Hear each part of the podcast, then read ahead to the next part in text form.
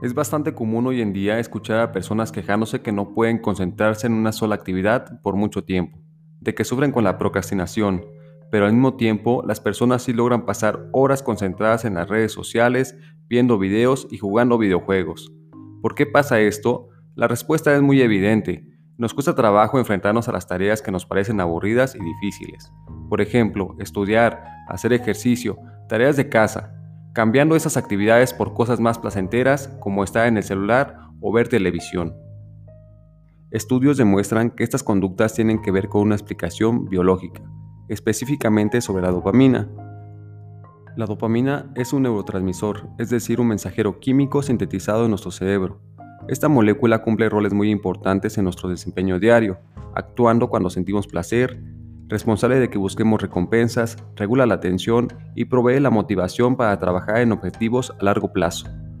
Todos estos factores intervienen en nuestro sistema de recompensa, en las conductas que aprendemos, la memoria y sobre todo en nuestros hábitos.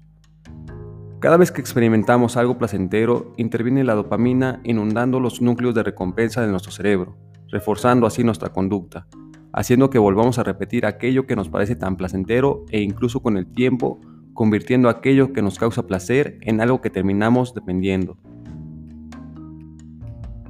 La sociedad actual sobreestimula nuestro cerebro con comida, cine para adultos fácilmente accesible, la tecnología como ocio y las redes sociales. Nos volvemos dependientes de esos subidones de dopamina, creándonos tolerancia y necesitando cada vez más y más y más estimulación para poder disfrutar de las mismas cosas. Esto tiene relación con los experimentos que realizó Skinner con palomas y Neil E. Miller con ratas. En ambos casos los animales aprendían conductas al ser recompensados cuando realizaban determinadas actividades como presionar una palanca o picotear una pared. Las drogas como la cocaína hacen que los niveles de dopamina se disparen en muy poco tiempo.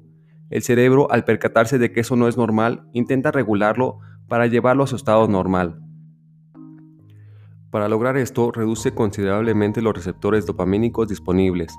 A esto es a lo que se le llama tolerancia. Con menos receptores, una persona adicta necesita dosis cada vez mayores para experimentar la misma sensación de placer. Algunos estudios han encontrado resultados similares para personas con sobrepeso. En personas obesas se encontró una disminución de los receptores dopamínicos en relación con su índice de masa corporal. Similar al caso de las drogas, la dopamina regula la motivación y los círculos de recompensa.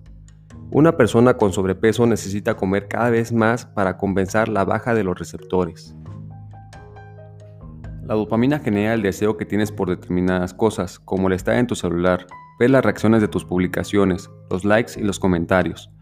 Y una vez que conseguiste lo que querías, actúa nuevamente para hacerte saber que eso estuvo muy bueno. Este ciclo deseo-acción-recompensa es el responsable que aprendamos ciertas conductas y generemos hábitos. Si duermes con tu teléfono al lado de la cama, puedes sentir la urgencia de tomarlo y revisar tus correos, redes sociales y mensajes. Esto puede parecer inofensivo, pero expertos han encontrado que esto puede ser uno de los peores hábitos nocturnos y matutinos. Al despertar, estás incorporándote al mundo, estás progresivamente ganando conciencia, teléfono, por el contrario, tiene las características de estimularlo rápidamente. Si permites que tu conciencia se exponga bruscamente al contenido de tu teléfono, estás entrando a un estado de pánico. La ansiedad y estrés del futuro te comenzarán a afectar antes de que tu día empiece. Hazte un favor y mantente alejado de tu teléfono hasta terminar tu rutina matutina. Recordemos que cada mañana tenemos dos opciones, seguir quejándonos de la vida o hacer algo para cambiarla. Nos sintonizamos la próxima semana. Un abrazo. Cambiar nuestras metas a largo plazo por gratificación inmediata es procrastinación, amigos. Dan Ariely